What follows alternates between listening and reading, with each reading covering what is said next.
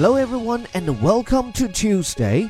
每天一句话，学英语看天下。今天一开始，先要怀着满满的感激之情，谢谢大家在过去两年的时间里对虎哥课堂的支持。掐指一算，从虎哥头条到升级扩容的顶级外刊精读，我们伴随各位用最顶级的外刊素材和学者级的师资阵容，用轻松自然的方法学英语，用说人话的方式涨姿势。而今时值两周年，无论你是新学员还是老用户，我们小编告诉我说，拿出了三重好礼来回馈社会。反正我数学也不是很好，就知道中心思想是让你少花钱多听课。具体学法不是花法，请查看我们公众号今天推送的头条文章。接下来聊正事儿，看文章。今天我们来看一看刚刚出炉的一份榜单，并且要认识一个新的概念，叫 brand intimacy，品牌亲密度。据说这个指标最能反映出消费者对一个品牌究竟有多爱。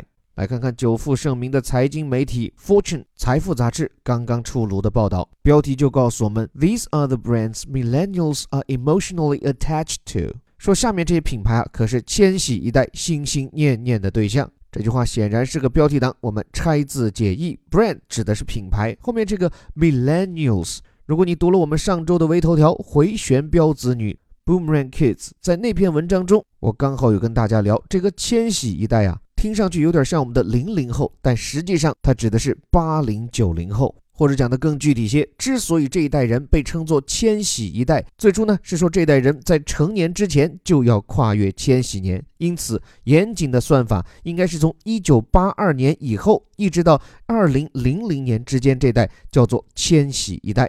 不过后来这个说法倒是越来越模糊，所以对应到中文，你说是八零九零后倒是比较贴切。这里说他们对这些品牌是 emotionally attached to。Emotion 本来指的就是情绪，它的副词形式情绪的情绪的，对吧？Emotionally attached to，其实前面还有一个 be 动词，完整表述 be attached to something，指的是与什么东西相联系。Attach 指的就是连接、联系，所以在情感上与他们强烈绑定的品牌，the brands that are emotionally attached to。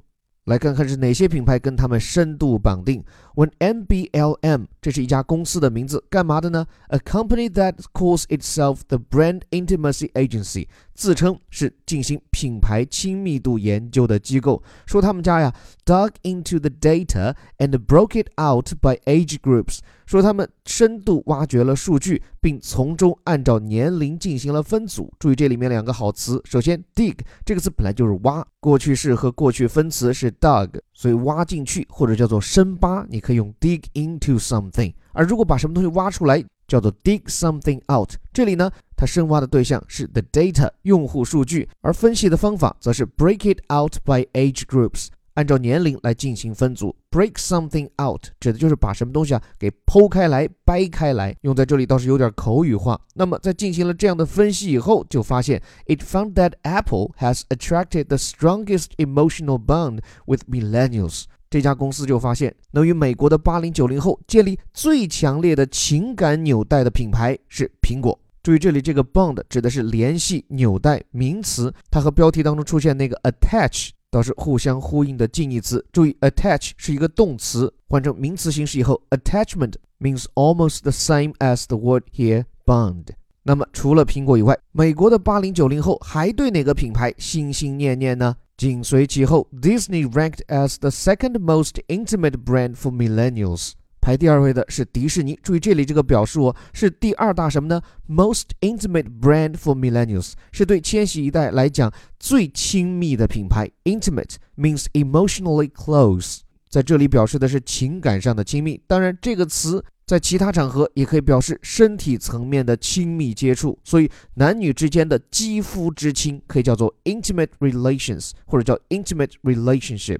那么，除了苹果和迪士尼，后面还告诉你排第三的，followed by YouTube。According to the company，根据这家公司的数据，排在第三位的是油管，那个传说中的美国优酷。那今天我们给各位选取的这一小段背后的整个报告，我倒是去认真的看了看，我觉得很有意思哈，给各位分享几点。首先，这个叫做 MBLM 的市场调查公司，他们提出的这个新的概念叫做 Brand Intimacy，品牌亲密度。这个提法呢，主要是针对传统的品牌知名度而言，但实际上，你知道一个品牌未必就会购买，更重要的是在于你对这个品牌的认可和喜爱。所以，像今天这家机构，他们就找来了六千个受访者，做了大概五万四千份品牌评估报告。虽然我没有找到他们对于这个品牌亲密度的定义，但我看到他们在进行访问调查时，会涉及到五个方面的内容，包括这个用户对品牌的了解程度啊，他们对这个品牌的使用和满意程度啊。他们在多大程度上觉得自己离不开这些品牌啊？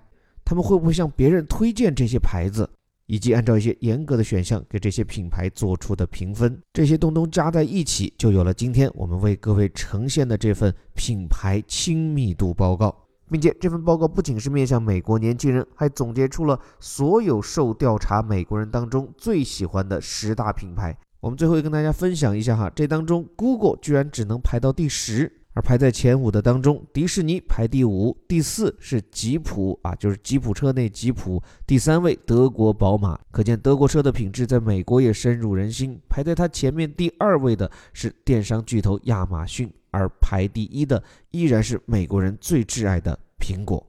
并且我还发现一个有意思的现象，不管在哪个年龄层，排在前列的基本上都是像苹果呀、亚马逊呀、YouTube 呀、PlayStation 啊这种 IT 时代的产物，而像传统行业，像是食品饮料，甚至包括零售，则难以上榜。那就这个背后的原因，小编和我也去做了一点研究。一个呢是在有的行业，这个品牌集中度本来就不高，比如说食品，我们说众口难调，别说所有人都爱一样东西了，你就让我们每个人只对一样食品单一也很困难呀。所以这是人性使然。但另一方面，我觉得值得注意的是，在这个数字化的时代，我们对品牌的认知和理解已经有所不同。以前我们说品牌忠诚度。这种忠诚是一种慢慢培养的过程，尤其放在欧美国家，它可能指的就是几代人对一个产品的认知。而在今天进入到互联网时代以后，我们对一个产品的印象和对它的一个好感，其实很大程度上是看我们天天有多少机会跟它打得上照面。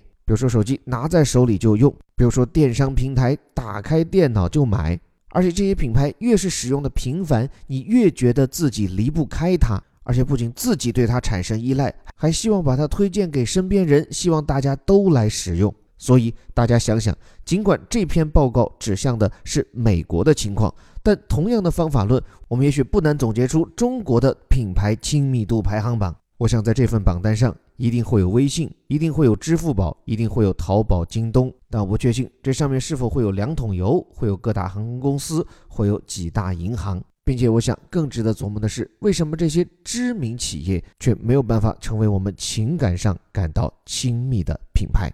这里是带你读懂世界顶级报刊头版头条的虎哥微头条。这里要感谢每天在评论栏里给我们留言的小伙伴，无论是肯定还是吐槽，你们的留言或者撒盐，都是我每天的必读，并且从中受到很多的启示。世界本来就很精彩，我们需要不同的意见来装点。最后还是那句口号，我们每天一句话，学英语看天下。我是林伯虎，我们明天见。